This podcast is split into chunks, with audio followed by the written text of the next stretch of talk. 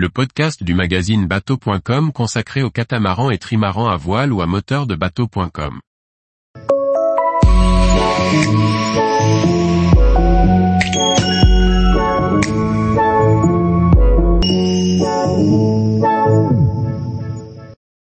Voilier Arthur, des pannes en série au milieu du voyage vers le Groenland.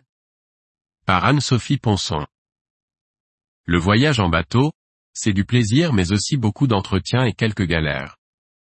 Arthur et son équipage familial, en route vers le nord, n'échappent pas à la règle. Après trois mois de navigation, les ennuis commencent. Une escale technique avant de continuer vers le Groenland s'impose. En voyage en bateau, les ennuis techniques ne sont pas rares. Lorsque le voilier Arthur fait face simultanément à deux pannes importantes, une escale technique en Islande s'impose avant la traversée vers le Groenland. En voulant quitter l'île de Grimsey, au nord de l'Islande, le guindeau d'Arthur décide de faire la grève. Nous sommes prêts à partir, mais lui, refuse de remonter notre ancre. Nous avons beau faire, vérifier les branchements, la batterie, et tout le reste, rien ne fonctionne. Plus précisément, le guindeau tourne en descente, mais pas en remontée. Nous sommes bien embêtés. Pour quitter le mouillage, nous finissons par remonter l'ancre manuellement, ce qui n'est pas une mince affaire avec 60 mètres de chaîne de 12 mm et par 10 mètres de fond. Une fois l'ancre décrochée, nous décidons de naviguer directement jusqu'à Isafjordur, une ville au nord-ouest de l'Islande où nous espérons pouvoir réparer. Alors que nous établissons les voiles, le moteur de l'enrouleur électrique de Génois d'Arthur, qui montrait déjà quelques signes de faiblesse, cesse également de fonctionner. Nous commençons à déprimer. Après deux jours de navigation dans le brouillard et la glace, Arthur arrive au port d'Isafjordur. Il n'y a aucune place au ponton, mais heureusement, une dernière bouée solitaire flotte dans la baie. Dans l'incapacité de mettre l'ancre, nous nous y amarrons avec soulagement. Le plus dur reste cependant à faire. Il faut diagnostiquer les pannes de nos moteurs d'enrouleur et de guindeau.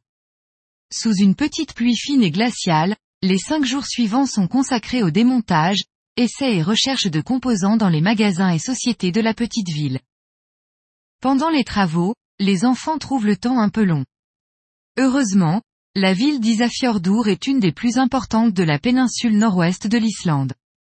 On y trouve naturellement une piscine, plusieurs aires de jeu ainsi qu'une grande bibliothèque, délicieusement chauffée et cosy. Idéal pour l'école des enfants les jours de pluie. De plus, la ville propose plusieurs petits restaurants, un musée, divers magasins et deux supermarchés, dont un près du port, ainsi que beaucoup d'autres commodités. Nous en profitons pour faire un inventaire et compléter notre avitaillement. Néanmoins, au bout de cinq jours, nous en avons fait le tour. Dès que les moteurs de guindeau et d'enrouleur se réveillent grâce au travail acharné et aux efforts patients de Guillaume, nous décidons d'aller tester le matériel dans un fjord à proximité de la ville. Nous lâchons notre bouée et partons visiter les alentours. Il faut encore quelques réglages les jours suivants, mais, dans l'ensemble, Arthur fonctionne de nouveau correctement. Nous sommes prêts, ou presque, pour le Groenland. Cependant, la carte des glaces n'est pas très encourageante. Cette année, la côte émet du temps à sortir de sa gangue gelée. En attendant, nous découvrons les fjords de l'ouest de l'Islande et leur beauté. Tous les jours, retrouvez l'actualité nautique sur le site bateau.com. Et n'oubliez pas de laisser 5 étoiles sur votre logiciel de podcast.